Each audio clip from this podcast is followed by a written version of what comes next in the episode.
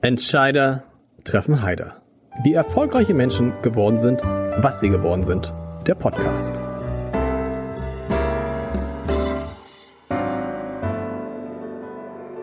Dieser Podcast wird präsentiert vom Haspa Private Banking für Unternehmerinnen und Unternehmer. Wir stimmen Privat- und Firmenvermögen perfekt ab. Denn die erfolgreiche Entwicklung von Privat- und Firmenvermögen lässt sich nicht getrennt voneinander planen. Unsere Beraterinnen und Berater bieten Ihnen in engem Zusammenspiel eine ausgezeichnete Betreuung und ein umfassendes Verständnis Ihrer Bedürfnisse mit Lösungen, die so individuell sind wie Ihr Fingerabdruck. Vereinbaren Sie ein persönliches Gespräch auf haspa.de slash pb. Liebe Freundinnen und Freunde von Entscheidertreffen Heider, bevor es losgeht gleich, ein Werbeblock in eigener Sache. Denn Sie können mir nicht nur zuhören, Sie können auch was von mir lesen, wenn Sie das wollen und wenn Sie sich für Olaf Scholz interessieren. Ich habe nämlich das erste Buch über den neuen Kanzler geschrieben. Olaf Scholz, der Weg zur Macht heißt es, 200 Seiten gebunden. Es ist im Klartext Verlag erschienen, kostet 20 Euro und ist ab sofort im Buchhandel und oder unter www.abendblatt.de slash shop zu erhalten. Und ich kann Ihnen sagen, das ist doch irgendwie ein schönes Weihnachtsgeschenk, oder? Viel Spaß beim Lesen und jetzt gleich viel Spaß beim Hören.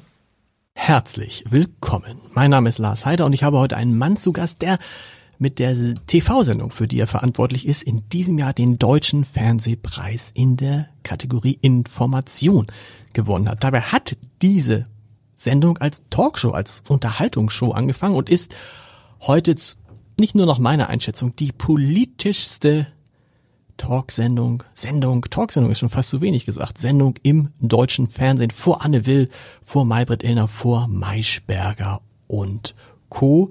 Und das mit einem Moderator, der heute so für seine Art zu fragen gefeiert wird, wie er vor nicht wenigen Jahren noch niedergeschrieben wurde. Ich freue mich auf Markus Heidemanns, den Chef der Fernsehmacher, dessen bekanntestes Produkt Markus Lanz ist. Und lieber, lieber Markus, witzig, weil ja beide Markus heißen, was wenige Leute wissen, man denkt natürlich, Markus Lanz, da ist die Firma, gehört auch Markus Lanz. Das ist nicht so. Das ist deine Firma, die du mal 2004 mit Johannes B. Kerner gegründet hast. Du verbesserst mich immer, wenn ich was Falsches ja. sage. Und die, irgendwann ist Kerner dann ausgestiegen und dann ist es jetzt, ist es deine. Genau. Also es gibt ja die Fernsehmacher 2004, äh, gegründet von, von Johannes und, und mir, äh, in der Zeit, als wir noch die Talkshow fürs ZDF gemacht haben. Genau. Und ähm, er ist dann 2009 ja dann zu Sat 1 gewechselt und dann war es relativ klar, dass das Aushängeschild von Sat 1 nicht gleichzeitig einer Firma beteiligt sein kann, die so viele Dinge für ZDF dort äh, produziert und haben uns dann hingesetzt und haben uns dann darauf geeinigt und dann ist Johannes ausgestiegen. Und die Fernsehmacher äh, führe ich irgendwie seit 2009 irgendwie alleine, aber die und haben auch die ersten drei Jahre von ähm, Markus Lanz die Talkshow mit den Fernsehmachern da produziert. Und äh, dann drei Jahre später, nachdem wir den Auftakt gemacht haben fürs ZDF äh, und es irgendwie sehr erfolgreich war und es dann um den zweiten Vertrag dann irgendwie die Fortführung des Vertrages mit dem ZDF ging, haben wir uns dann hingesetzt und haben gesagt, pass mal auf, dann lass uns doch irgendwie letztendlich, weil ja auch äh, der Einsatz von Markus für diese Sendung irgendwie dementsprechend ist zu sagen, dann lass uns doch eine Firma machen, die uns gemeinsam gehört. Okay. Und deswegen gibt es die M hoch 2 die haben wir 2012 gegründet oder 2013, ja 2012 haben wir die gegründet und ähm, da äh, ist Markus zu 50 Prozent daran beteiligt und äh, 50 Prozent sind die Fernsehmacher. Okay, und das heißt, ihr produziert dann gemeinsam Markus Lanz? Ja, also eigentlich, so, okay. ja, eigentlich die Fernsehmacher produzieren Markus mhm. Lanz mhm. mit M hoch 2 irgendwie gemeinsam. Also die Redaktion sozusagen äh, wird jetzt nicht viel dann was sagen, aber die Redaktion äh, läuft unter äh, M hoch 2, also unter der extra dafür gegründeten Firma. Wie bist du damals eigentlich, das weiß ich nicht, musst du mal erzählen, auf Markus Lanz gekommen als äh, Johannes B. Kerner? weg war? Äh, Johannes war ja noch gar nicht weg. Johannes war noch gar nicht weg, sondern ähm, wir haben damals äh, die Johannes Bekerner als die Talkshow fürs ZDF gemacht und äh, die Kochsendung dafür mhm. gemacht.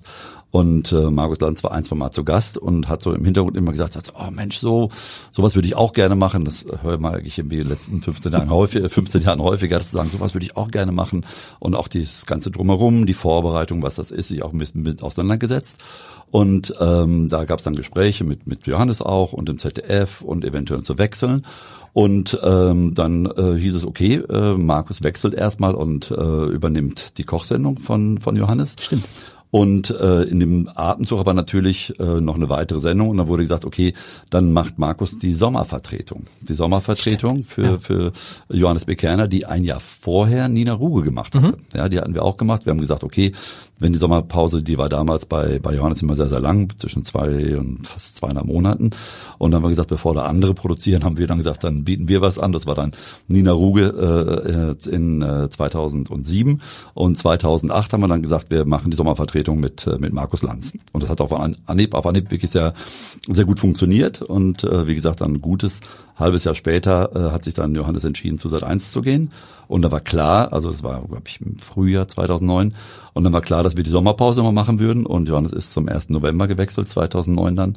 Und dann sind wir seit 2009 dann im, äh, im November dann komplett angetreten damit. Und dann war das in dieser Folge eine Sendung, die so eine klassische Talkshow eigentlich war zunächst mal. Ne? Also so, ich will nicht sagen drei nach neun in modern, dass wir jetzt, dass wir auch, aber es ist eine, eine, eine Talkshow gewesen mit sehr unterschiedlichen Menschen, gern auch aus dem Unterhaltungssektor zum Beispiel. Ja, das war mehr oder weniger eine klassische ähm, Talkshow, die es ja auch im dritten Programm gibt genau. von Riverboat und aber eine andere Herangehensweise, ja, weil wir schon versucht haben, die die Biografie ein bisschen anders anzufassen und vielleicht auch ein bisschen kritischer anzufassen, als es bei den anderen Sendungen gewesen ist. Ja, also bei der ersten Sendung oder zweiten Sendung ging es auch wiederum die starken Frauen hinter den Männern und mhm. ähm, wo sich dann hinterher die starken Frauen dann sozusagen auch beschwert haben, dass sie da dann auch sehr kritisch angefasst wurden, was vielleicht bei anderen Sendungen dann nicht der Fall war. Und diese diese kritischen Herangehensweisen haben eigentlich draußen immer ganz gut funktioniert und das war eigentlich so auch der der der erste Moment, wo wir gesagt haben, weil wir einen Moderator haben und das ist das Entscheidende, ähm, der sich vielleicht mehr Dinge traut, ja und das das war 2009 äh, und äh, als vielleicht andere Moderatoren, mit denen ich auch vielleicht vorher gearbeitet hatte, um zu sagen, okay, ich gehe da den Weg, auch wenn es vielleicht ein bisschen weh tut und ähm, das war vielleicht der, der Anfang von der ganzen Geschichte, die wir vielleicht auch heute noch besprechen. Das, darüber müssen wir gleich sprechen, weil meine Erinnerung an Markus Lanz war, ich habe ihn, glaube ich, einmal auch getroffen zum Interview und dachte immer, oh, ist das ein lieber, netter Kerl. So, so ist er auch. Und das war aber auch mein Eindruck als Fernsehzuschauer. Ich habe jetzt nicht so den Eindruck gehabt, Mensch, der grillt die jetzt. Das war so ein bisschen so, wie man das auch von den anderen Talkshows kennt, wo die, mit den Leuten ja eigentlich relativ nett, also Barbara Schöneberger oder Giovanni Di Lorenzo, die gehen mit ihren Gästen sehr, sehr nett um. Das war in der Anfangsphase auch mein Eindruck äh, von Markus Lanz. Heute dreht sich das ja. Heute sagen ja die Leute, also ich habe mit Politikern gesprochen, die sagen, sie wissen nicht, vor wem sie mehr Angst haben sollen, vor Marietta Slomka oder vor Markus Lanz. Das war doch aber damals nicht so. Nee, damals war das nicht so. Aber wir haben halt auch, deswegen habe ich das Beispiel gerade gebracht, äh, immer wenn es äh, um, um, um Gäste ging, ja, wo man auch kritisch nachfragen muss, einfach weil auch die Themen oder die mhm. Situation, mhm. in der sie sich gerade befinden, wie danach irgendwie schrien, äh, war Markus derjenige, der dann auch dann in der Vorbereitung von uns natürlich herausgearbeitet auch, aber sich erstmal da unten auch hinsetzt und diesen, diesen kritischen Ansatz dann auch nimmt. Ja, und das war dann äh, eigentlich die, die, die Entwicklung, die, die, die eigentlich zwangsläufig war irgendwann mal. Deswegen, ich meine, 2014 was jetzt auch schon ein bisschen länger ja. ist. Vor sieben Jahren gab es das äh, große Interview, sag ich mal so, das mit den mit den meisten Wellen wahrscheinlich äh, mit Sarah Wagenknecht. Ja. So, und ja. nachdem äh, dann, dann auch ähm, Herr Niggemeier mit Frau Müller aus Berlin sich hingesetzt haben und eine Petition gestartet haben, dass unsere Sendung abgesetzt werden sollte. Also vor sieben Jahren. Mhm. Wird es heute, uns heute nicht mehr geben. Fast 300.000 Leute haben damals wieder äh, unterschrieben, weil sie fanden, dass äh, Markus Lanz im Fernsehen keine Interviews mehr führen dürfte. Erst recht nicht so welche wie mit äh, Sarah Wagenknecht damals. Und ähm, das war jetzt nicht das beste Interview, keine Frage, aber ich habe mir mal so vor drei, vier Jahren äh, die Mühe gemacht, abends zu Hause gesessen und mir das Interview nochmal angeguckt, 34 Minuten. Hm. Und äh, da war ja der Kollege Jörges zu Gast und wo ich dann auch gesagt habe, ja, das war schon teilweise relativ unflätig, wie der Kollege Jörges ihr da irgendwie die Parade gefahren äh, ist. Und natürlich sind dann zwei Männer, die dann auch einer Frau die kritischen Fragen stellen. Nur wenn wir das gleiche Interview vom Inhalt her heute nochmal so führen mit Sarah Wagenknecht und dann würde Sarah Wagenknecht nach der Sendung sagen, ach, heute war es aber ganz okay. Ja. Und zwar ganz anders. Das gleiche Interview, was damals irgendwie dazu führen sollte, uns abzusetzen, würde man heute sagen, ach, heute war aber nicht so hart vom Grill. Ja. Aber weil man sich daran gewöhnt hat, dass Markus Lanz jetzt so fragt, wie er fragt. Klar. Wann kam, wann war so, wann habt ihr den deutschen Fernsehpreis, weißt du es auswendig, den deutschen Fernsehpreis in der Kategorie Unterhaltung bekommen? War das auch Nee, die, den haben wir nicht bekommen. Habt ihr nicht bekommen? Nein, nein, nein, nein, nein. Was habe ich denn da erzählt? Nein, nein, wir haben, wir waren zum ersten Mal. Ich habe ja irgendwie, als wir vor äh, von einem Monat, vor sechs Wochen wieder da waren, den Fernsehpreis bekommen haben. Das war mein allererster Fernsehpreis. Ach so, was habe ich, was hab, da- nicht für war- Unterhaltung? Okay, da habe ich dann. Nee, nee, das Okay. war das war der ähm, das war der Fernsehpreis für für beste Information sozusagen. Okay. Äh, und äh, das war das erste Mal. Deswegen habe ich gesagt, wenn wir dies Jahr nicht kriegen, dann hätte schon der Umschlag aufgemacht äh, werden müssen und äh, der der Zettel rausgezogen wird, hätte man sagen müssen, der Gewinner ist Katar. Dann hätte ich es akzeptiert, aber ansonsten hätte ich das nicht akzeptiert. Nee, nee, das war äh, zum ersten Mal eigentlich. Okay. Wir waren mal nominiert, aber ähm, das war, glaube ich, vor, vor vier Jahren. Aber es war in der Kategorie Unterhaltung. Die, äh, äh, da hast du völlig recht. Wir waren Ja. äh, nominiert in, der- in der Unterhaltung damals. Okay.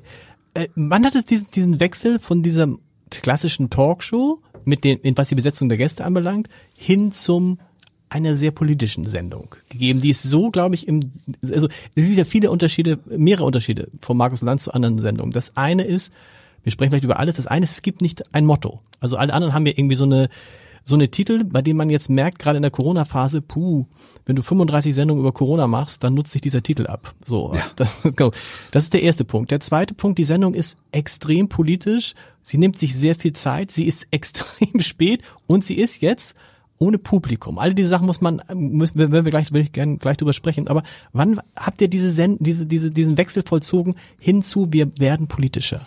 Ich glaube, das war ein schleichender Prozess. Ich habe ja gerade gesagt, das Interview damals mit äh, mit Sarah Wagenknecht, das war 2014. Mhm. Ja, und das heißt ja auch, man sieht, wir haben auch damals schon solche Interviews geführt. Und das war eigentlich äh, schleichend, denn ich glaube, vielen Leuten hat gar nicht aufgefallen, weil man irgendwie nur das Image von Markus Lanz kannte und sagte, wie du vorhin über deinen Vater gesagt hast, oder Schwiegervater erzählt hast, äh, der hat das doch früher nicht geguckt, was guckt ihr das jetzt? Das heißt also, früher war das Image so, dass man, ja, Lanz musste nicht gucken, das ist doch dann eher zu seicht und das und das und das und das. War aber meistens das Image von denen, die es gar nicht gesehen haben oder über Jahre schon nicht gesehen hatten und diese Entwicklung nicht mitgesehen haben. Und ähm, es war erst so, dass wir angefangen haben, Politiker äh, auch mehr einzuladen, vermehrt einzuladen, dass sie auch dann an der ersten Stelle vorne bei Markus dann saßen. Die Interviews wurden länger, weil das Interesse sozusagen auch irgendwie größer wurde äh, insgesamt.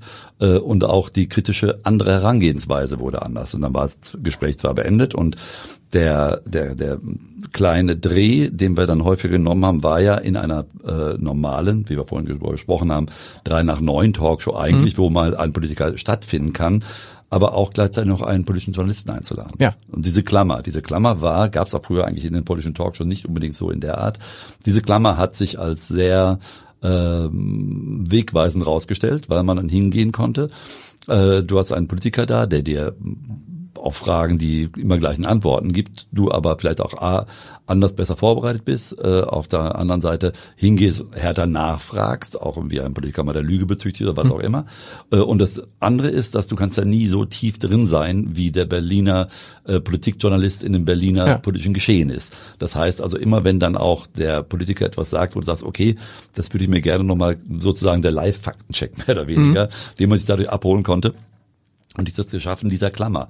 Und Habt, habt ihr damit angefangen? Wart ihr die Ersten, die so Auf dieser Ebene, ja. Weil Also- heute ist es so gewohnt, man hat das Gefühl, in jeder normal. Sendung sitzen ein, zwei, man denkt auch schon, oh Melanie Ammann, meine Güte, die, wann, wann schreibt die nochmal einen Text für einen Spiegel? Da sitzt sie schon wieder. Ja, fr früher gab es sehr, sehr wenige. Ja, Ja. Früher, früher war es äh, deswegen aus, aus der Zeit noch, äh, dass Jörgesen mit dabei war Genau. ja, und man so die ganzen großen Urgesteine hatte, aber dass man irgendwie junge Kolleginnen auch mal da hatte, ja, die wir dann sozusagen auch alle im Laufe der Zeit für uns entdeckt hatten.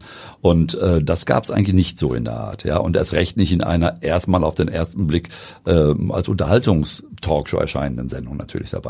Und dass wir gemerkt haben, dass äh, es A uns mehr Spaß macht, ja, B es uns unterscheidet von der normalen Unterhaltungstalkshow, haben wir natürlich äh, dann auch versucht, das weiter auszubauen, ja, und das war dann immer ein weiter schleichender Prozess, wo wir gesagt haben, na klar, muss man nicht jetzt immer dann, wir brauchen doch noch was Unterhaltendes und das und das, man braucht es nicht. Nicht. Und ihr habt damit auch Leute aufgebaut. Ich denke an Robin Alexander.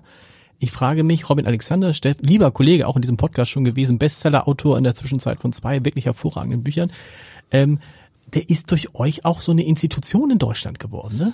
Ja, das, lustigerweise war, was die Leute gar nicht vorher mitbekommen haben, war Robin Alexander ja schon vor Karl Lauterbach eigentlich irgendwie eine Figur, genau. ja, die zu Markus Lanz gehörte, wie ja letztendlich Karl Lauterbach heute, mhm. wobei Karl Lauterbach, glaube ich, prozentual weniger bei uns sitzt als vielleicht bei Frau Maischberger oder bei, bei, bei Frau Illner, ja, nur wenn wir halt dreimal die Woche kommen mhm. und dann ist das natürlich ein Eindruck, der da entsteht und vor allem, weil unsere Sendung natürlich anders ist, weil wir uns ja dann auch irgendwie, das ist, unterscheidet uns von einer normalen politischen Talkshow, äh, der Politiker bei uns eine lange Strecke allein alleine hat. Und das ist schon der größte Unterschied zu jeder anderen politischen Talkshow, wo es irgendwie meistens die erste Frage gibt, es gibt das Oberthema, ja, da muss jeder sich was irgendwie dann so einfallen lassen fürs erste Statement, zweites äh, Statement und dann kommt eine Diskussion.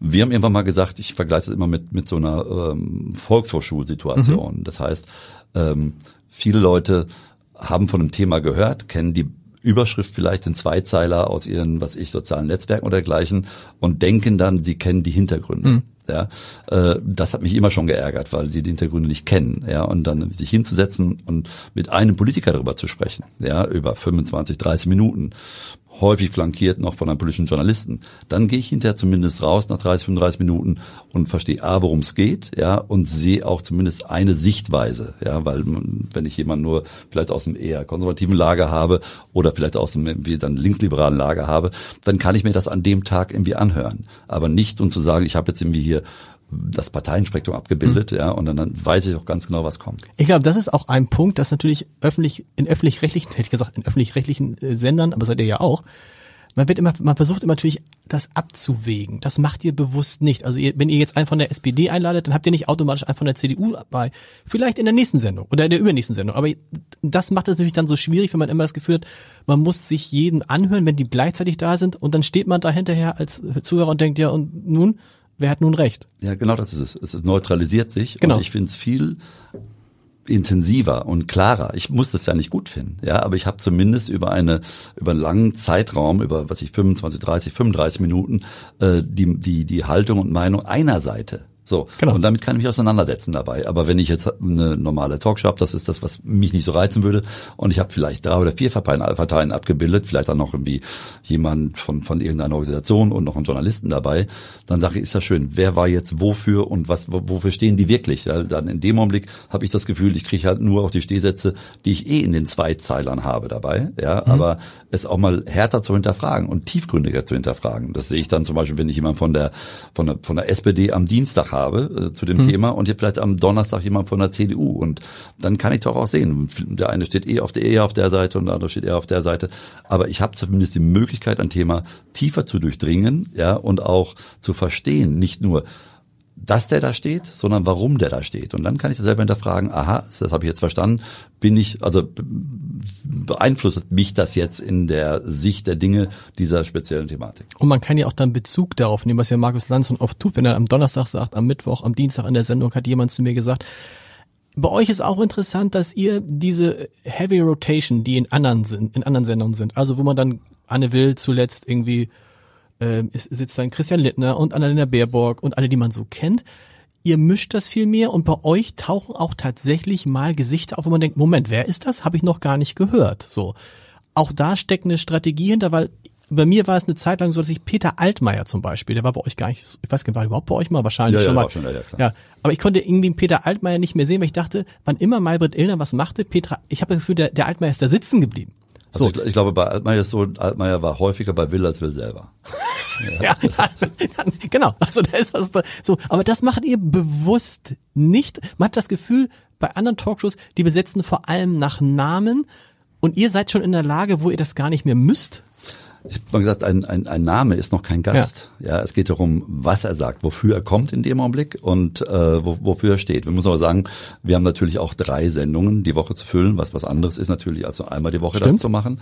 Äh, wir haben einen Standortnachteil. Ja, wir sind in Hamburg. Das ist doch kein Standortnachteil, doch. Für Politiker aus Berlin schon, schon, ja. Also wenn ich äh, eine Einladung kriege von von Maybrit Illner, dann sage ich alles klar, die kommt um 22.15 Uhr. Ja, ich mhm. muss um 22 Uhr da sein, gehe halt zu Fuß in Berlin los aus dem Regierungs Viertel und bin dann äh, um 10 Uhr bei denen, bin dann um 4 Uhr 11 fertig und dann hat sich das, wenn sich ein Spitzenpolitiker so entscheidet, aus Berlin zu uns zu kommen, dann muss der schon sechs, sieben Stunden in Kauf nehmen, Stimmt. im Auto rüberkommen, etc. etc. Das ist schon, würde ich mal sagen, eine sehr, sehr große Wertschätzung. Hast du da mal zwischendurch gezuckt und hast gesagt, es wäre besser, wenn wir nach Berlin gingen?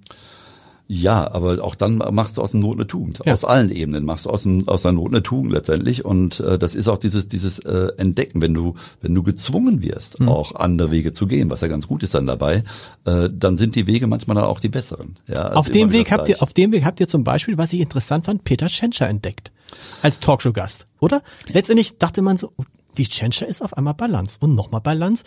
Und dann passiert ja das, was immer passiert, dann laden die anderen ihn auf einmal auch ein. Aber man stellte fest, der Tschentscher war gerade in dieser Corona-Phase. Wahrscheinlich, wenn ihr in Berlin gesessen hättet, wärt ihr niemals auf die Idee gekommen, Peter Tschentscher eingeladen. Äh, gab, ja, da waren aber äh, zwei Sachen dabei. Er war, glaube ich, stellvertretender Chef Stimmt. der Ministerpräsidentenkonferenz. Stimmt. Deswegen war er auch automatisch für sagen wir den Zuschauer aus Rheinland-Pfalz auch schon mal ein Gesicht. Stimmt. So und dann hatten wir ihn aber dann dann in der Sendung zum ersten Mal und äh, er ist ein wirklich also ich mag ihn mhm. ja und er ist wirklich ein sehr guter äh, ähm, Gast für eine Sendung, weil äh, er spricht sehr klar ja, ja. Und ähm, er hat natürlich den Riesenvorteil, dass er der einzige Mediziner ja, unter den 16 Ministerpräsidenten, äh, Ministerpräsidenten ist, der dann auch weiß, worum es geht genau. bei der ganzen Geschichte. Und er kann und gut erklären, ne? Er kann gut, sehr gut, sehr gut erklären. Und er ist genau, vielleicht weil er auch auch wie Mediziner ist, ähm, er ist nicht da diese, er hat nicht diesen typischen Politikersprech, ja, ja den, den, den man sich natürlich auch sehr schnell aneignet dabei. Aber ähm, bei, bei Peter Tschentscher hat man wie gemerkt, ähm, wie, wie, wie sehr und lustigerweise teilweise noch mehr natürlich, würde auch nicht in der Corona-Zeit als MP irgendwo hätte arbeiten wollen. Äh, aber der das, du, du spürst ihm an, ja, wie sehr wie sehr ihn das belastet, wie sehr er das arbeitet mit allem und dran und äh, den, den, den den Auftritt dann bei uns auch versucht wahrzunehmen, um Dinge zu erklären genau. einfach. Ja, und sich nicht nur selber darzustellen, was ja auch häufiger ist. Das hat mir auch gedacht, dass Politiker zu euch gern kommen, weil sie, okay, sie wissen einerseits, uh, das kann hart werden, aber sie haben Zeit. Sie müssen nicht irgendwie 1,15, sondern die können auch mal zwei, drei, vier Minuten reden. Ja, du hast, was Vor- und Nachteil sein kann. Ja. Ja, also Stimmt. ich glaube, ja. ja, ich glaube, du kannst, du kannst wirklich hingehen und kannst eine Geschichte abräumen ja, wenn du zu uns in die Sendung kommst. Äh, du kannst aber auch in die Sendung kommen und eine Geschichte machen, die nicht nur positiv für dich ist Stimmt. dabei. Ja, das beste Beispiel war äh, der, das war nach der, nach dem, nach dem Baerbock äh, Buch, mhm. ja, und da hatten wir dann das Wochenende groß aufgepoppt und dann hatten wir für den Dienstag haben wir, glaube ich, 28 Grünpolitiker angefragt, die alle gesagt haben, ich, wir kommen nicht, wir kommen ja. nicht, wir kommen nicht. Und dann kam der stellvertretende Fraktionsvorsitzende Krischer in, der, in die Sendung und äh, hat dann versucht, irgendwie die ganze Geschichte mini klein zu reden. Ja, ich habe gesehen, genau, und genau. und so weiter und so fort. Dann sitzt du da, wo du sagst irgendwie, hey, überleg dir doch bitte, ja, ob ja. du kommen kannst. Und das Lustige war mir es auch zitiert dann am Ende der Sendung, dass äh, der, äh, dass die die die verantwortlichen Pressesprecher zu uns gesagt haben, äh, wir haben keinen äh, adäquaten Menschen, der ihnen das irgendwie erklären kann oder jetzt irgendwie da wäre oder nicht den richtigen. Genau, die Formuliere, die haben, ja. wir haben nicht den richtigen. Und dann war es am Ende der Sendung, wo wir sagen, ich glaube, der Pressesprecher hatte recht. Sie hatten nicht den richtigen. Sie haben uns Herrn Krischer geschickt, aber dass ich toll fand, dass er sich einfach gestellt hat, egal ja. was. Aber er hat dann versucht, das irgendwie schön zu reden mit Plattitüden und Stehsätzen etc. etc. Das war nicht hilfreich. Eine Woche später kam Robert Habeck hm. und hat das Thema auf eine Art und Weise abgeräumt, ja, also wirklich gesagt irgendwie, wir haben da, was ist, wir haben da Scheiße gebaut ja. und man kann nicht nur auf dicke Hose machen und das ist nicht nicht verzeihlich, das muss man vorerklären etc. etc. Völlig abgeräumt mit Entschuldigung und man muss da Konsequenzen ziehen etc. etc. Das kannst du machen. Genau. Und danach, ähm, ich habe mal irgendwann während der Corona-Zeit, wo man eh nicht rausgehen konnte, angefangen irgendwie bei Twitter sehr viel zu lesen. Ja. Ich, ich mache dann irgendwie dann die, wir machen die Sendung am späten Nachmittag, frühen Abend und dann die Sendung nochmal live bei Twitter zu sehen, wenn sie ausgestrahlt wird. Mhm. Und äh, das war bei, bei Habeck auch so. Also bei Krisch hat sich die Leute auch wirklich kaputt gelacht. Aber das gibt's doch nicht. Mhm. Dann geh doch nicht dahin. Mhm. Und eine Woche später war es so, dass Leute gesagt haben, irgendwie, oh, äh, selbst die, die vielleicht nicht irgendwie mit den Grünen sympathisieren, die gesagt haben, ich glaube, da steht gerade ein, ein, ein Kanzler, der es nicht werden darf, ja, aus grünen Gründen, mhm. äh, aber der einfach zeigt, wie man so etwas abräumen kann. Ja. Gibt es viele Politiker, die ihr bittet und die sagen, nee, ich komme nicht? Ähm, viele gibt es nicht. Es gibt, äh, also Kanzlerin Merkel war nie da, ja, Stimmt. und den, der eine oder andere. Warum ähm, nicht? Weil Merkel sagt, ich komme nur, wenn, wenn, wenn ich allein da bin. Hättet ihr das gemacht? Hättet ihr Merkel? Ja, ja, ja klar. Ja, so und so. Nein, ich glaube, da ist immer so, dass da im, im Büro gefragt wird, äh, Anfrage von einer Talkshow, dann fragt aber die Kanzlerin, ist es Frau Will? Und wenn es nicht Frau Will ist, dann geht man da nicht hin. Aber also ist ja auch ein bisschen seltsam, ne? Weil, weil sie denkt, sie bei, bei so, so ähnlich wie damals Maischberger mit Schmidt, die haben da so ein besonderes Verhältnis und da wusste Schmidt, hier kann ich sagen, was ich will. Aber das ist ja, kann ja nicht der Sinn Das meine ich auch. Genau. Man kann ja ein Buch schreiben. Genau. Ja, also das, Genau. das ist, oder ich, ich mache, was ich, ne, ne, einen Podcast und erkläre nur Dinge Ja. dabei. Das, das, ich ich finde es auch sehr, sehr schade, Ja. weil ich sie irgendwie sehr schätze, weil ich sie auch schon ganz, ganz früh kennengelernt Mhm. habe. Damals noch irgendwie zu Kerner-Zeiten, als sie uns mal hinter der Sendung erklärt hat, äh, warum sie Herrn Stoiber den Vortritt gelassen Mhm. hat. Da haben wir uns wirklich mal eine halbe Stunde lang, Johannes, äh, Frau Merkel und ich uns dann, wir dann äh, bei uns da an einem Tresen gestanden, das hat sie also mal erklärt, fand ich großartig. Und ich glaube, das wäre äh, in der Zeit, gerade so in den letzten drei, vier Jahren, irgendwie sogar äh, sehr interessant auch für sie gewesen, Total. wenn sie das mal so angenommen Ja. hätte. Und ähm, das finde ich schade. Ich weiß nicht, ob es vielleicht nochmal kommt, jetzt, äh, wenn sie, wenn sie nicht mehr im Amt ist und so. Aber ansonsten, es gibt Leute, äh, die kommen, wenn sie mal da waren, eher ungerne wieder. Ja, also es gibt so den einen oder anderen, wo man dann auch weiß, irgendwie nach der Sendung, oh, das könnte jetzt dauern, bis der wiederkommt. Aber ja. obwohl das doch, sag mal so, ein, auch ein gutes Training ist. Du hast es gerade beschrieben. Ich meine, gerade wenn du als Politiker was werden willst, so Christoph Ploss ist jetzt ein paar Mal der Hamburger Mhm. Landesvorsitzende, und dann verstehst du ja auch, wie es funktioniert irgendwann. du glaubst, du weißt, wie es funktioniert. Du glaubst, Du du, weißt Nein, oder okay. du hoffst es. Du hoffst und du es, hoffst ja. es dabei. Und ähm, das hatten wir auch. Also wir hatten Laschet schon so relativ früh da, als er dann Ministerpräsident Mhm. geworden ist ähm, und äh, Frau Kraft da irgendwie aus dem Amt in NRW äh, rausgehauen hat. Und äh, der hatte sich immer das ein bisschen geziert und kam dann und ähm, war noch gar nicht irgendwie so bekannt. Das ist auch jetzt vier Jahre her Mhm. oder so. Und äh, kam dann dahin und hat dann äh, den Auftritt gehabt, der ganz okay war. So, aber war dann auch ein bisschen unsicher und dergleichen.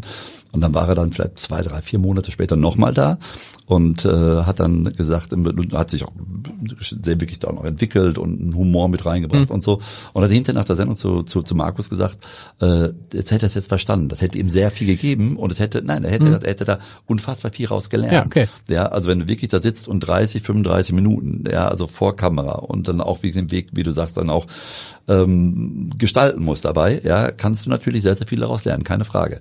Heißt aber nicht, wir kennen den letzten Auftritt von, von, von Armin Laschet, den ich aber lustigerweise danach auch, oder wir, Markus und ich beide, noch ein bisschen anders eingeschätzt hatten, er es auch, äh, aber dass es nicht heißt, dass es äh, immer so ist, dass du weißt, wie es dann wirklich funktioniert. Nee, und das ist ja auch okay. Es ist auch bei Markus Lanz, dass man denkt, okay, jetzt hat er sich, den mag er jetzt besonders gern. Das ist Quatsch. Da gibt Gibt's es, auch gar das gibt nicht. es gar nicht. Nein. Genau, sondern da wird dann und und was ich fand bei diesem äh, fast schon legendären Auftritt äh, von Armin Laschet, ähm, der dann ja von einigen Medien wurde gesagt, äh, äh, Markus Lanz hätte ihn gekillt. So, ich kann nur sagen, meine Frau, wir haben zusammen geguckt und dann saßen wir so und sagte meine Frau, weißt du was, ich finde den Laschet gar nicht schlecht. Hm. Der kommt ja nett rüber. Und da habe ich gedacht, guck mal, so von wegen, als Journalist denkst du, oh, da hat er sich jetzt aber versappelt und so. Aber der normale Zuschauer denkt, das ist ja ein Mensch, ganz normaler Mensch. Das ist was anderes, als wenn da Olaf Scholz sitzt, wo du weißt, an dem beißt du dir die Zähne aus. Ja, das war genau der Punkt. Wir haben auch da gesessen. Wir haben natürlich, du spürst sofort, da passiert gerade was Ja. Besonderes. Das kriegst du während der Sendung schon mit, ja, dass das irgendwie da was Besonderes passiert. Äh, äh, auch halt mit den, mit, mit den mit den Pausen und mit diesem jetzt legendären dann ist es so, ja. Also dann, wenn wenn man sagt irgendwie die selbst irgendwie die Kanzlerin würde gerne irgendwie Herrn Stoiber, äh, Herrn, Herrn, Herrn äh, Söder da vorne sehen. Und ähm, wir haben auch da gesagt, der hat sich einfach menschlich gezeigt. Ja. Menschlich offen gezeigt. Er hat einfach gesagt, pass auf, ja, ich lege mich jetzt dahin und sage ihm, ja, das, das finde ich natürlich nicht gut, ich kann es aber nicht ändern. Und dann wirklich offen über die ganzen Sachen gesprochen. Und ähm, dieser ganz kurze Moment nach der Sendung, wo wir sagten, das war menschlich, echt gut, weißt du aber auch, politisch, wie du gerade sagst, wird ihm das nicht wirklich helfen. Wahrscheinlich nicht. Ja. Und es hat ihm nicht geholfen. Hat ihm nicht, hat ihm nicht. Das, das, das andere Beispiel ist Olaf Scholz. Markus Lanz hat gesagt, ein schöner Satz. Ähm, bei Olaf Scholz ist es so, als würde neben dem einen Hirnstrom ein zweiter Hirnstrom mitlaufen, der kontrolliert, was der erste Hirnstrom also sagt. Deshalb redet Olaf Scholz so, wie er redet. Und Markus Lanz hat gesagt, wenn es einen Politiker gibt, an dem ich mir die Zähne ausgebissen habe, dann ist das Olaf Scholz. Trotzdem wird er natürlich erstens weiter eingeladen und ich bin mir auch sicher, er wird auch als Kanzler kommen, oder? Ich hoffe, ich hoffe, dass er als Kanzler kommt. Er hat sich auch irgendwie in der ganzen Zeit jetzt, also im Wahlkampf, da auch irgendwie häufig gezeigt und vor allem, Genau. was ich irgendwie sehr gut fand, äh, auch wenn da die 15, 16 Prozent festgenagelt waren, ja, äh, immer hingegangen und daran geglaubt, wie Klingbeil, dass es noch noch geht, noch geht, noch geht. Nun lag es nicht ihm an ihm meiner Meinung nach, sondern eher an den an den Fehlern von Baerbock und Laschet dabei. Ansonsten wäre Olaf Scholz jetzt nicht in der Lage, sich irgendwie im, äh, am 6. Dezember zum Kanzler wählen Meinst zu du, lassen. also ich bin mir da, ich bin mir da, ich bin mir da nicht mehr, ich bin mir da nicht mehr sicher. Ich glaube tatsächlich auch, Stand heute, er hätte auch Markus Söder geschlagen. Weil diese Geschichte, die er, man, das ist ja schon irre, das, das habe ich schon ein paar Mal in diesem Podcast jetzt, aber diese Geschichte, die er seit 2018 erzählt hat, das ist ja genau das, was jetzt eingetreten ist. So. Und was damals wie eine irre Prophezeiung, für die es nicht kennen, 2018 hat Olaf Scholz gesagt, er geht nach Berlin.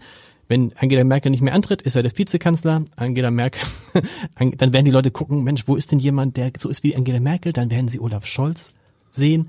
Und dann wird er mit, das hat er 2018 hier in diesem in, im Nebenraum gesagt, 2018 werde ich mit 25 oder 26 Prozent Bundeskanzler. Das muss man sich mal vorstellen. 2018 war alles unter 30 Prozent war eigentlich was verloren. Mhm.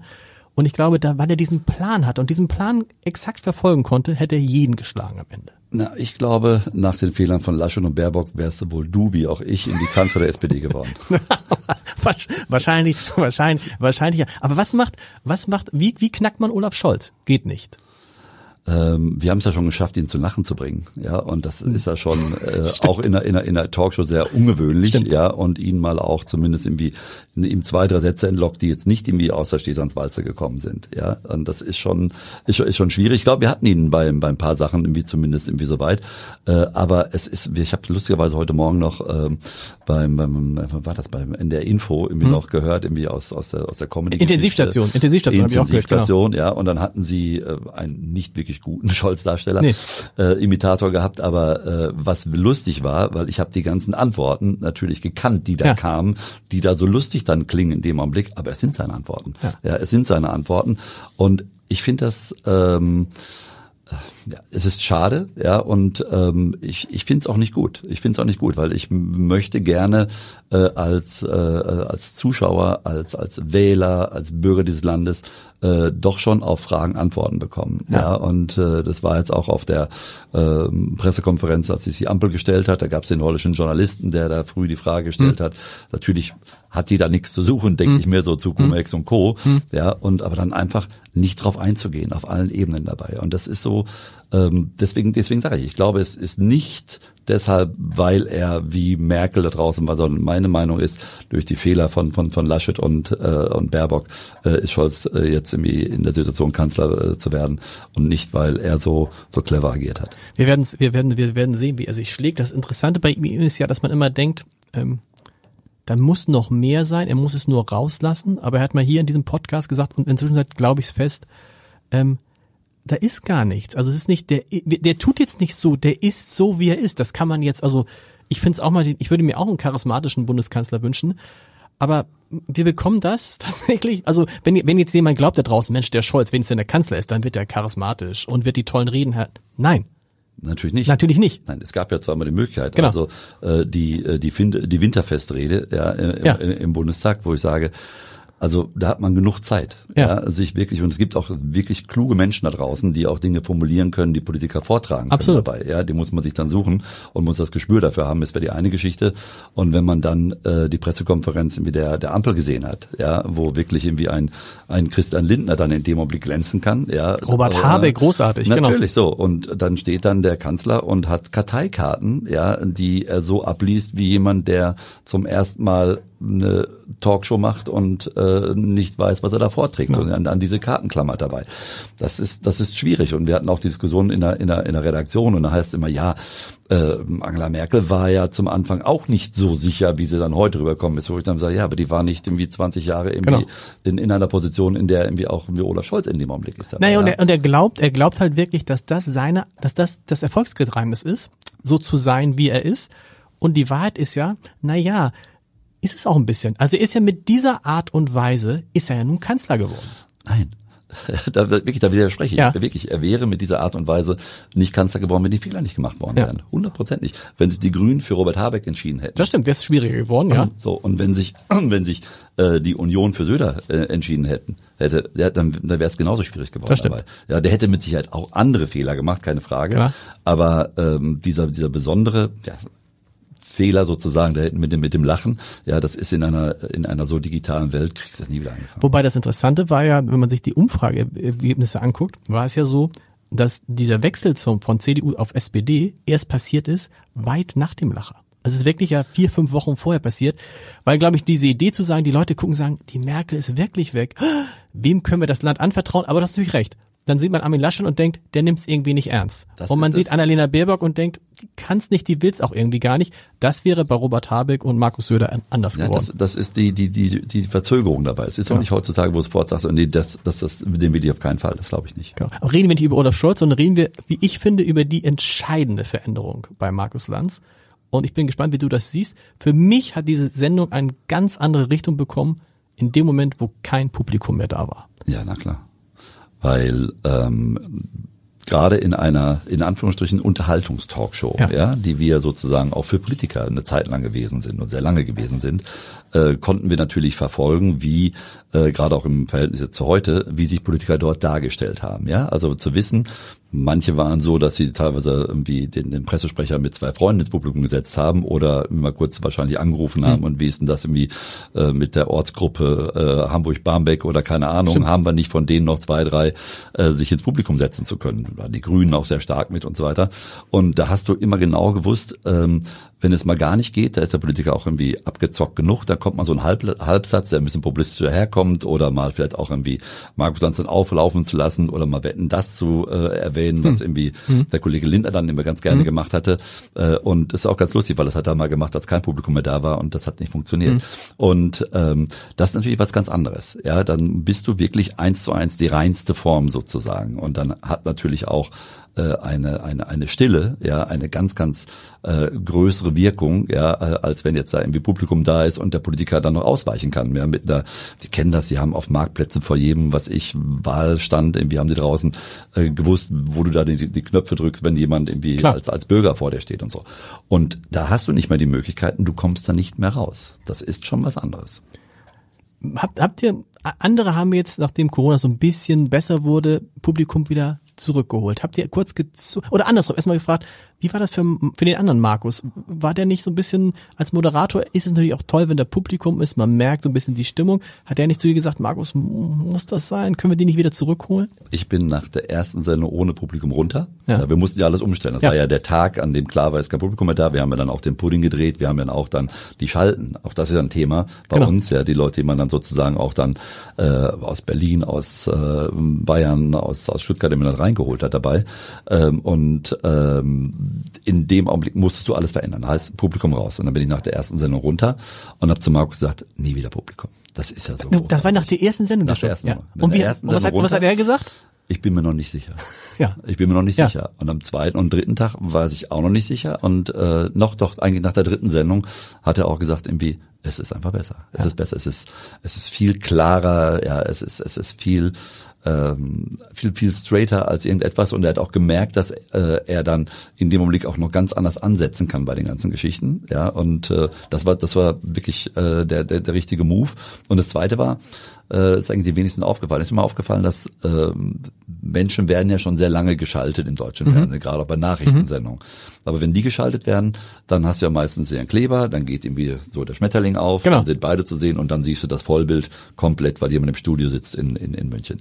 Und ich habe von vornherein gesagt, ich möchte das nicht. Wir gehen nicht einmal ins Vollbild. Diese große Leinwand, die wir haben, ist ja immer Teil des Studios. Ja. Das heißt, du hast immer den Eindruck, dass der Wiki bei uns im Studio Stimmt, der ist nie, bei euch, jetzt wo du sagst, der ist nie alleine. Nie. Das ist ja so zum Beispiel, also wenn, wenn die jetzt zugeschaltet sind bei Maybrit Illner, dann sieht man einmal kurz das Gesamtbild und dann sieht man aber diesen Menschen, als ob er da sitzt. Bei genau. allen, bei allen. Genau. Ich habe gesagt, ich möchte das nicht. Ja. Und auch aus der Corona-Geschichte raus habe ich gesagt, irgendwie, die Leute kennen das erstmal. Wir haben am Anfang auch gesagt, ich möchte die nur im Cash haben wie bei FaceTime. Ja. Weil wir März, April haben wir nur noch irgendwie gefacetime drauf und runter, dass die Leute verstehen. Deswegen schalten wir jetzt. Dann haben wir es natürlich auch größer gemacht, weil die Möglichkeit da war und willst ja auch dann ein bisschen äh, dann auch Fernseh, TV äh, dann auch füllend Hm. äh, da deinen Gast sehen. Und ich habe immer gesagt, mit den, mit den Regisseuren ges- gestritten, weil das eigentlich gegen jede Empfindung ist. Ja, aber ich habe gesagt, irgendwie in dem Augenblick ein leeres Studio mit den vier Gästen, die da sind oder drei Gästen plus Markus, ja, und dann hast du diesen meistens zugeschalteten Ministerpräsidenten, Mhm, war es genau. ja häufig, den hast du dort oben liegen, ja, und du hast, aber er ist immer ein Teil davon, du kriegst immer die Reaktionen auch mit,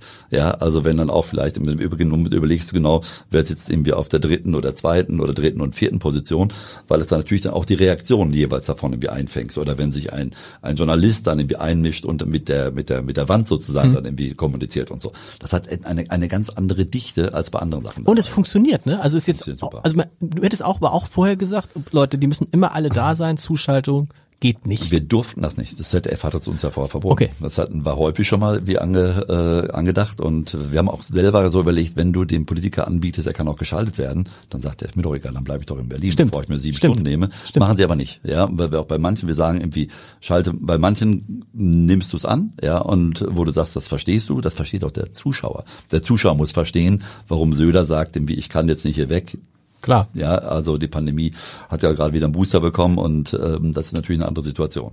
Der, wichtig, der wichtigste Gast, vermeintlich wichtigste Gast, sitzt immer direkt neben Markus Lanz? Ja. Das ist auch mal die Geschichte. Also dann, Ja. wenn es äh, nach der Konferenz immer, dann gibt's immer die Frage der Redaktion Sitzreihenfolge. Ja. Ja, und dann muss ich überlegen, wen du gerade wie wo hinsetzt und so.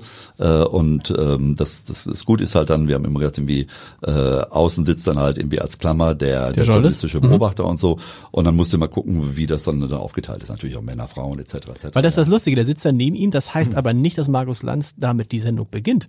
Ich Nee. manchmal sitzt man so eine Sendung und denkt, spricht er den jetzt auch nochmal an? Nee, genau. Nee, nee das, das, das muss nicht sein. Also das ist immer schon so, dass äh, es gibt immer eine Idee dahinter. Die muss auch dann äh, vielleicht auch später erst aufgehen und so.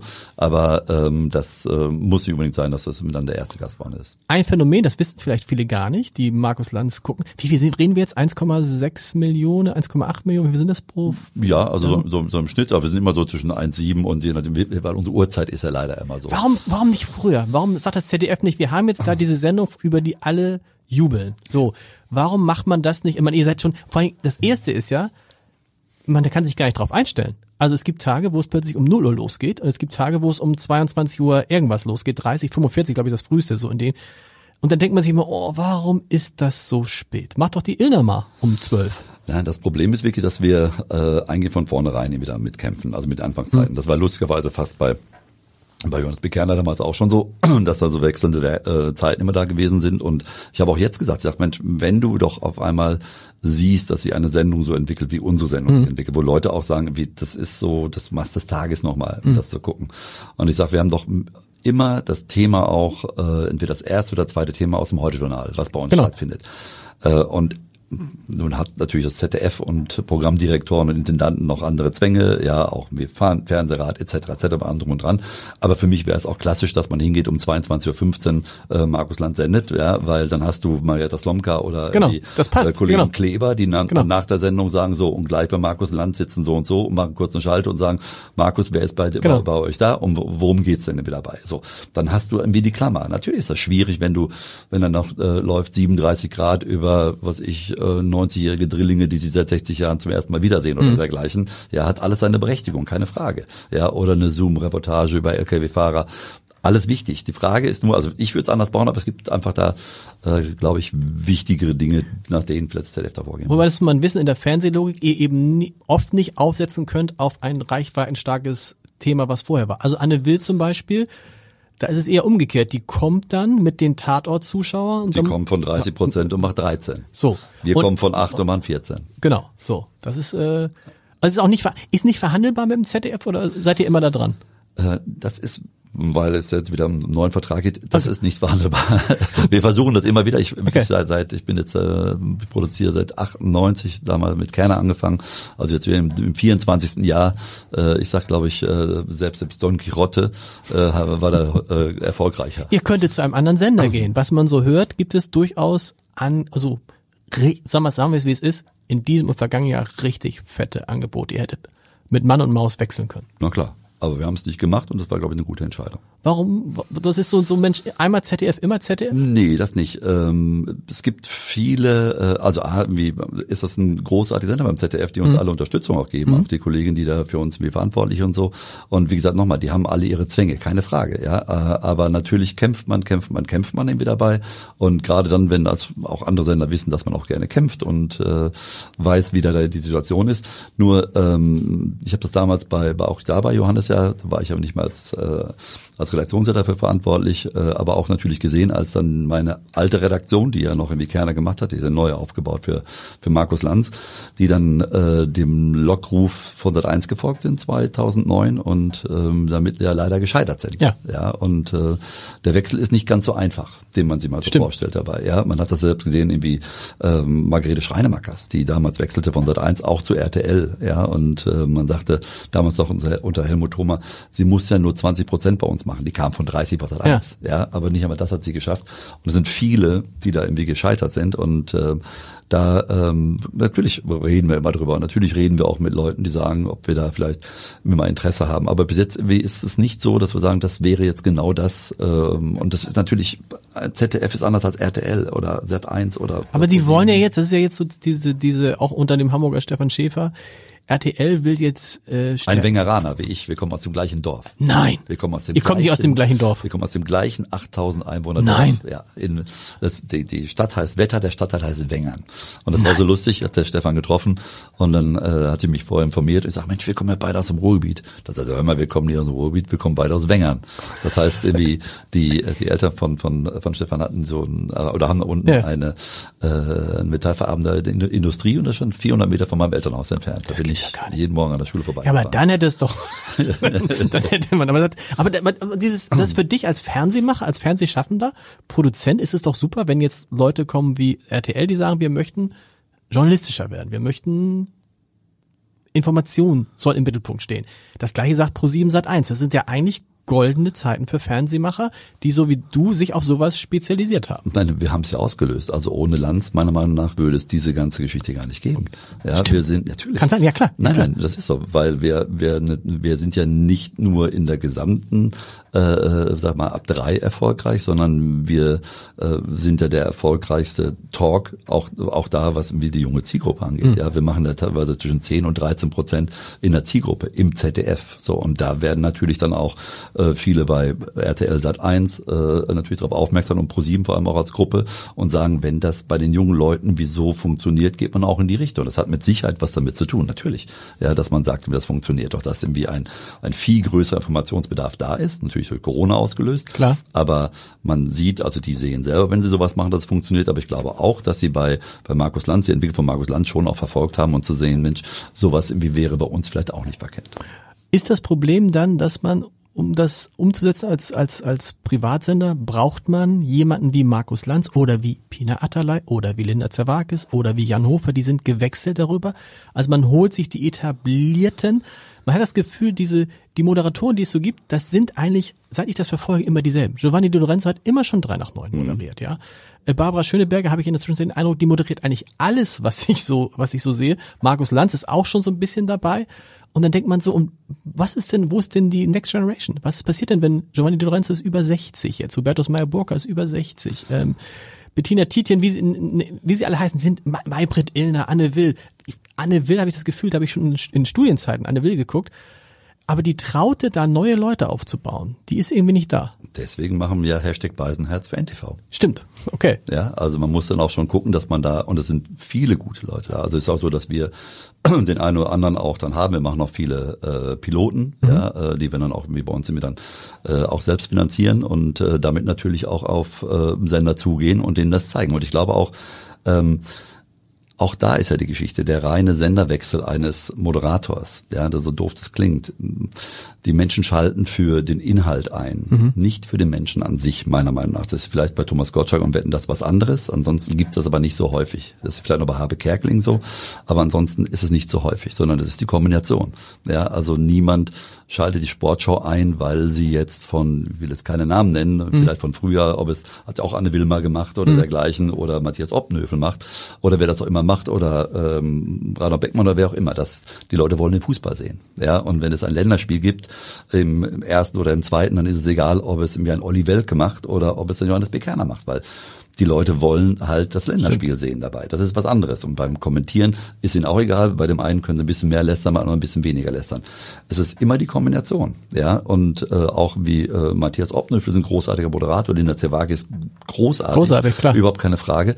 Da geht's aber auch immer darum zu sagen, irgendwie, was ist denn das Format und das Produkt, was sie machen. Und es muss auch, es muss irgendwie zusammenpassen. Das muss zusammenpassen. Natürlich. Also äh, ich habe immer gesagt, ich würde es auch immer als als äh, auch als als Team sehen dabei. Ja, also ein Moderator an sich äh, macht wirklich in den wenigsten Fällen eine richtig richtig gute Sendung aus. Hm. Ja, also das ist ähm, das, das, das sehe ich so. Auch irgendwie auch bei, bei, bei ZOL, ja, sind ja auch ein paar Leute von uns dann wieder auch abgeworben worden und so, aber mhm. äh, auch da, es macht dann nicht der einzelne Redakteur aus, sondern schon irgendwie die ganze Gesamtheit äh, einer, einer, einer Produktion und eines Produzenten dann, glaube ich, drumherum.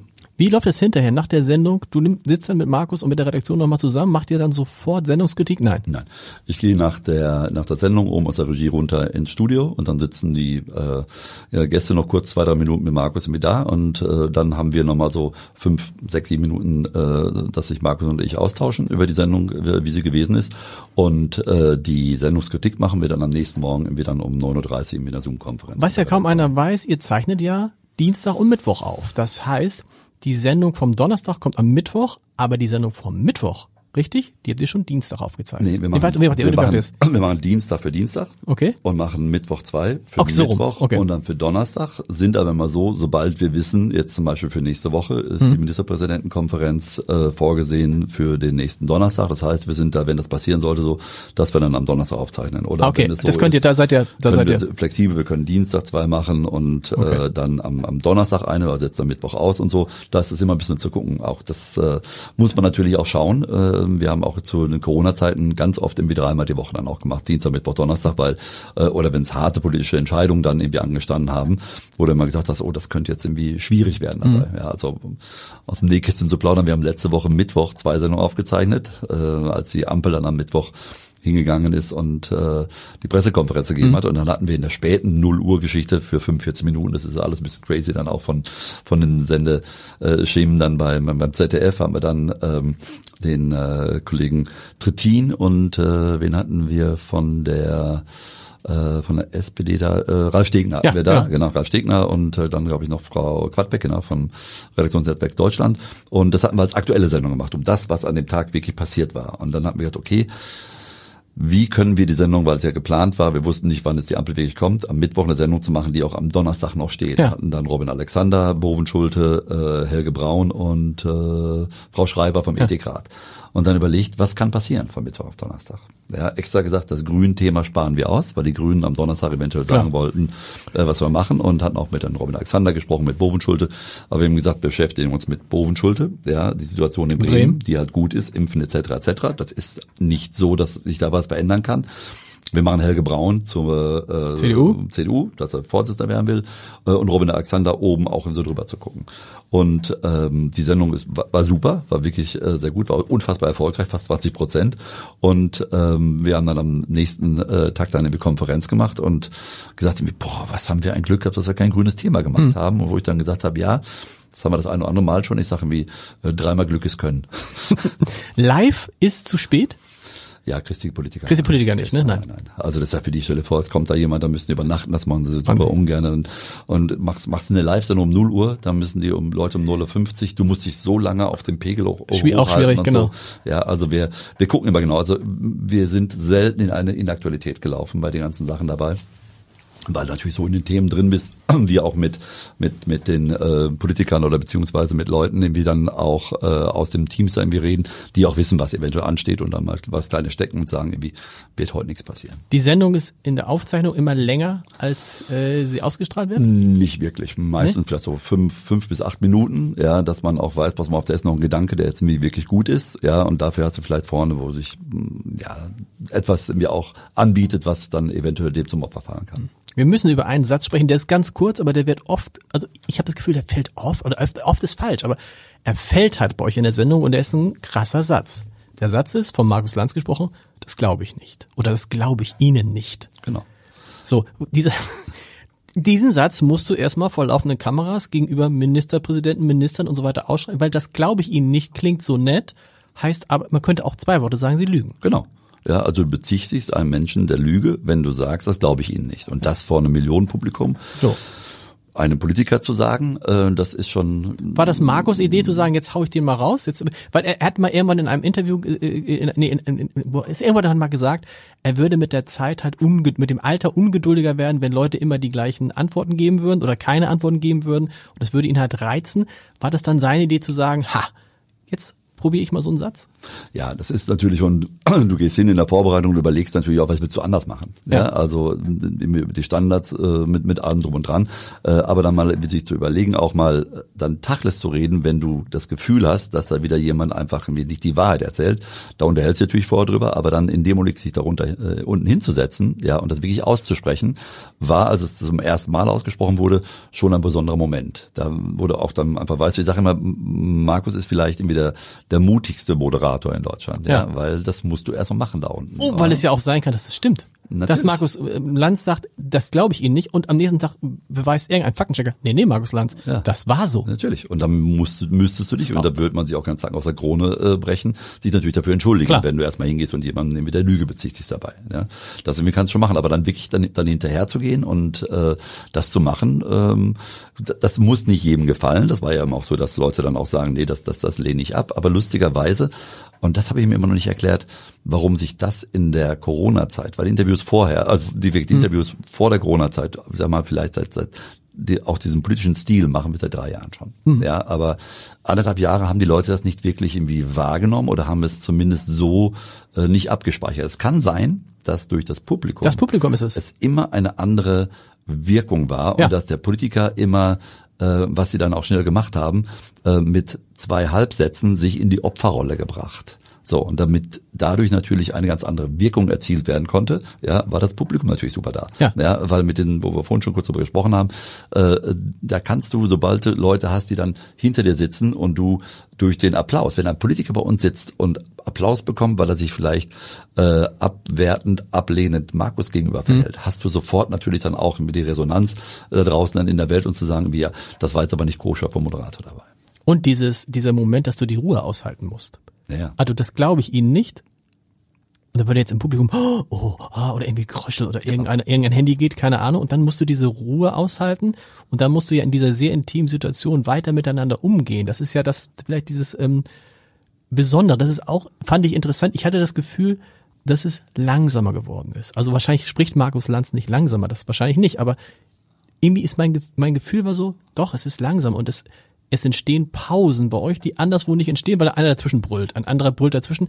Das ist bei euch relativ selten, dass sich einer einmischt in den, in dieses Dialog. Ja, ich glaube, langsamer ist sie nicht unbedingt geworden, aber in dem Augenblick, dass äh, dadurch, dass Lücken entstehen. Das meine ich, ja. Ja, durch Lücken wirkt es langsamer. Es wirkt langsamer. Sagen wir, ich sag mal, der Druck, den, den, den wir machen, auch auf den Politiker, der ist irgendwie vielleicht sogar noch stärker geworden, weil du ja nicht mehr die Ableckung durch das Publikum hast. Jeder Applaus verlangsamt eine Sendung, macht's nicht schneller.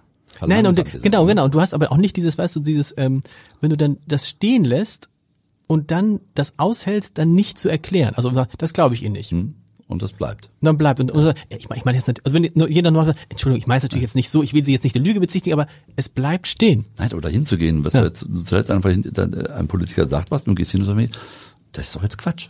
Ja, Das ist doch jetzt Quatsch. So, und dann ist der Politiker dagegenüber, der- das ist ja das Schöne, wenn du auch ähm, diese ganzen Floskel und Stehsätze weglässt, sondern auch wenn in diese äh, eher hemdsärmelige Sprache gehst, die der Politiker in einer Talkshow auch nicht unbedingt erwartet, äh, hast du natürlich sofort eine Wirkung. Hast Ja. du sofort eine Wirkung. Und dann bleibst du dran. Und dann auch wirklich diesen, auch mal kurz in diesen hemdsärmeligen Ton zu verfallen, kannst du wieder zurückgehen dabei.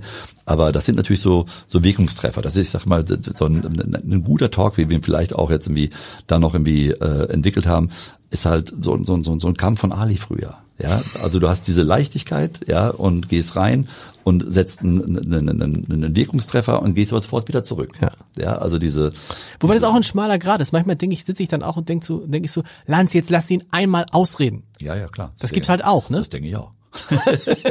Ja, aber das ist ja doch- das ist so, genau. Ja, ja, klar. Und es, und es wird halt, es wird halt nie, es wird halt nie unter der Gürtellinie. Das ist, das ist irgendwie, es wird nie, dass man denkt, oder gab es mal einen Politiker, der hätte gesagt, hat, wisst ihr was, ihr könnt mich mal, ich komme hier nie wieder her. Sagen würde es nie einer. Aber Dann würde ich es ja hier erzählen. Genau. aber, aber ist, also ist einer mal da aufgetreten? Man sieht, ein paar Politiker sind, also Annalena Baerbock ist nicht oft bei euch. Traut sich nicht, ganz einfach. Ja. Traut sich nicht. Zu langes Ähm, Format, genau. Ja, ähm, vielleicht auch zu viele Dinge, die hinterfragt werden könnten, Ja. denen man sich stellen müsste. Ähm, Frau Esken war lange nicht da. Ja, nach der Geschichte damals auch mit Olaf Scholz, der, der, große Klassiker. Ja, das Ding ist halt auch so oft äh, gezeigt und gefilmt worden. Und, Natürlich, ja, ja so und äh, das war dann sehr lustig und äh, wir haben uns dann irgendwie zweimal ähm, erlaubt, nochmal auch da einen kleinen Spruch zu machen und dann gab es irgendwie aus, äh, äh, aus dem Büro dann die Ansage, wenn wir äh, uns drei Monate lang nicht über äh, Saskia Esken lustig machen würden, dann würde es auch wieder in die Sendung kommen. Das fand ich irgendwie, fand ich sehr lustig, war glaube ich nicht ganz so ernst gemeint, so, so halb mehr oder weniger. Und Christian Lindner kommt nicht mehr, seit er von David Hasselhoff bei uns in der Sendung, das war, weil deswegen muss ich sagen, mhm. er war, seit wir kein Publikum haben, war, war er noch gar nicht wieder da. Ähm, David Hasselhoff hat ihn mal bei uns auf den Pott gesetzt und äh, Stimmt, Christian Lindner war in der ganzen Corona-Zeit nicht da. Ja, Christian Lindner war, glaube ich, jetzt seit über zwei Jahren nicht da. Aber ihr ladet ihn zwischendurch immer mal wieder an. Ist, oder kommt er dann, oder sagt man dann, nee, dann lassen wir ihn auch mal raus, ne? Ja, wir haben immer mal, ist ja dann zu doof, ne? Also hm. dann immer sich äh, dann Absagen abzuholen, haben wir immer mal auch eingestellt, irgendwie das zu machen. Aber jetzt, wo wir sagen, es geht jetzt irgendwie in die in die Ampel, laden wir natürlich immer wieder ein, ja. Und äh, Herr Brinkhaus war nach seinem letzten Auftritt auch lange nicht mehr da. Ja, das war, also man merkt schon, wenn es dann ein bisschen hitziger gewesen ist, oder total lustig, ähm, weil wir den Kollegen Altmaier vorhin gesprochen haben und ähm, der war seit langer Zeit mal wieder wahrhaftig in der Sendung, wir haben mhm. in der Corona-Zeit immer nur geschaltet. Ja. Und dann äh, schrieb mir meine Mutter am nächsten Morgen, meine 84-jährige Mutter, die da irgendwie immer auch super völlig auf dem Laufenden ist, hat gesagt irgendwie, ich habe das Gefühl, der Altmaier wird die nächste Zeit nicht mehr zu euch kommen. guckt, deine, guckt deine Mutter jeden Abend? Ja, ja, klar. Ja. Oder dann am nächsten Tag dann äh, in der Mediathek. Cool. Wie ist es denn, und wie ist es für dich? Immer hinter der Kamera zu sein. Hast du nie, du warst in deiner ganzen Karriere nie vor der Kamera. Also als Moderator so einer Sendung, nein. Ich habe einmal bei der äh, Sendung Bingo mitgemacht ja. mit Wolf-Dieter Hermann und dann habe ich da die die drei Quizrunden gewonnen. Das war das erste Mal, dass ich das letzte Mal vor der Kamera gewesen bin. Ähm, es hat mich, äh, ich habe das, das Schlimme ist, wenn mich jemand verführt hätte mit Anfang Mitte 30, hätte ich es gemacht. Ja.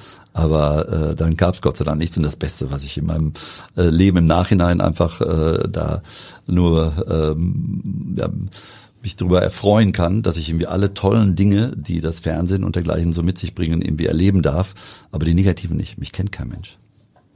Das stimmt, aber andererseits ist natürlich, das ist, kann ja Fluch und Segen zugleich sein. Viele wollen ja unbedingt vor der Kamera sein, eben weil das natürlich auch dann hast du schon ein Problem. Wenn man das, stimmt, wenn man, stimmt, wenn man das mag, mag man das. Ja, klar. Ja, ein Freund von mir war äh, auch so in den 90er Jahren äh, Moderator im Fernsehen, hat lange, lange gebraucht und ist nicht dann gekommen, ja, um mhm. sich da darin irgendwie zu, zu arrangieren dabei. Das ist etwas und das sagen die auch ganz viele, ja, also selbst irgendwie so zu, zu Zeiten früher von Kerner, da kommt dann ein, ein Harry Weinfurt, ja, und sagt irgendwie, Stimmt. mir fehlt das. Ja. Äh, ich, ich, ich brauche diese Lichter, ich brauche diese Kamera und da reinzusprechen. Und ähm, diesen, diesen, diesen ersten Schuss habe ich ja nie gehabt. Ja, vielleicht hätte bei mir jetzt auch was anderes gemacht dabei. Aber ich, dadurch, dass ich es halt nicht vor der Kamera mache, kann ich so, so, so viele Dinge hinter der Kamera machen. Und äh, das ähm, und es hat mit mir nichts zu tun, mhm. sondern es ist eine ganz andere Teamarbeit, auch mit vielen verschiedenen Moderatoren zu arbeiten.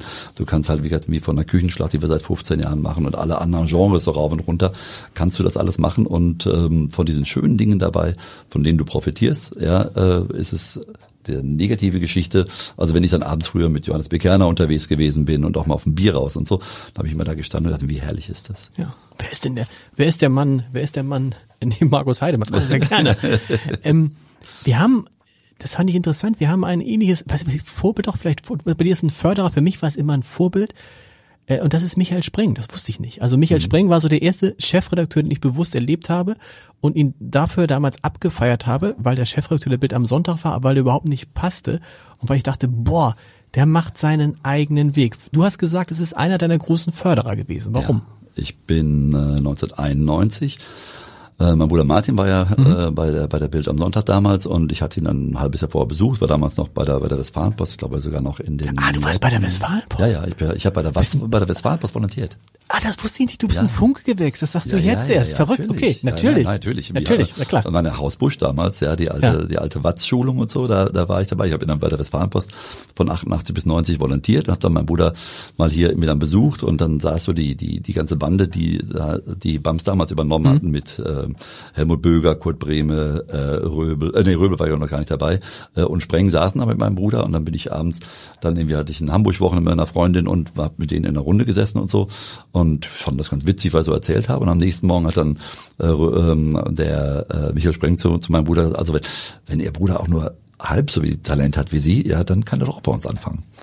Ja, und dann bin ich nach Hamburg gegangen damals, ja. Anfang 91 und ähm, immer, immer großen Respekt gehabt. Also ich habe äh, in der ganzen Zeit also keinen aufrechteren Chefredakteur das meine ich, erlebt, genau. den es genau. äh, gerade auch damals bei, bei, bei Springer, ja, also sich auch mit, mit, mit Leo Kirch anzulegen und egal mit wem und auch irgendwie dann äh, auch eine fast eine Anti-Bild gemacht hat mit der Bild am Sonntag und so.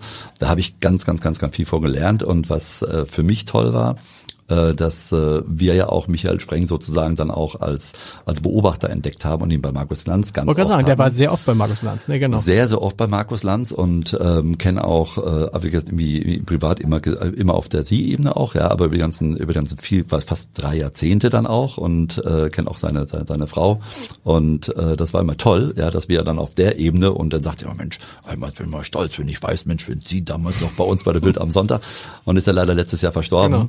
und äh, dann hat mir seine Frau mal später gesagt, wie wie toll das für ihn war nach der ganzen auch mit dem dem seltsamen Rauschnitt bei bei bei, bei Springer und den ganzen anderen Geschichten äh, da noch mal irgendwie in den letzten zehn Jahren sozusagen da so mal eine Rolle noch mal zu spielen und das war einfach toll, weil es eine Win-Win-Geschichte war und es war den haben auch alle halt bei uns in der Sendung. Die haben sich immer drum gekloppt, wer, wer Michael Sprenger als Gast haben durfte.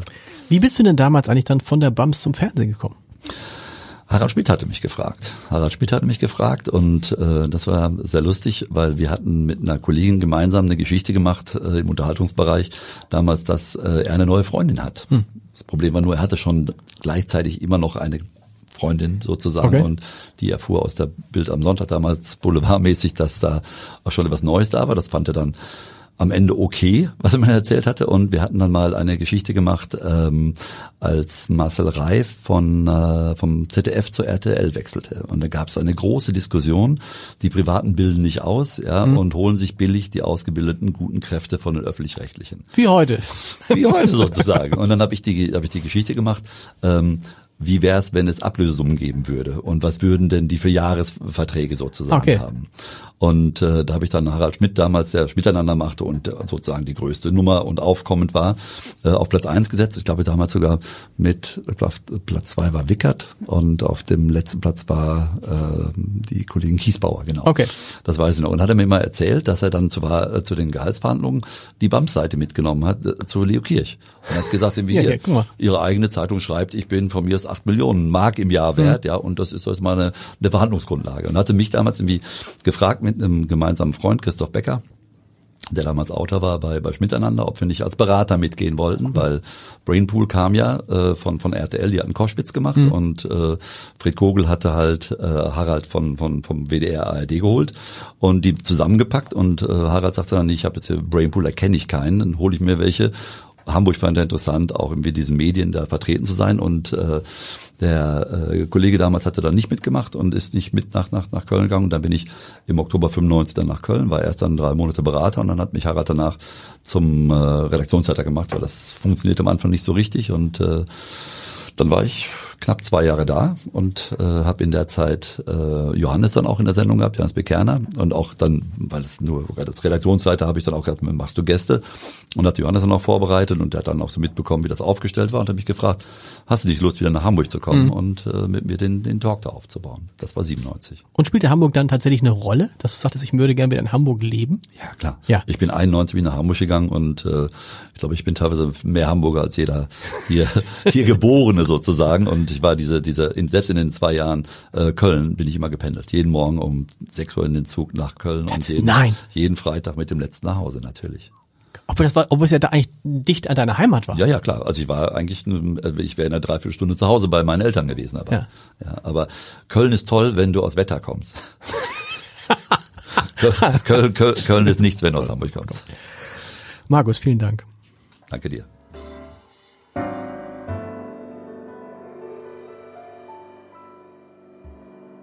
Weitere Podcasts vom Hamburger Abendblatt finden Sie auf abendblatt.de slash podcast.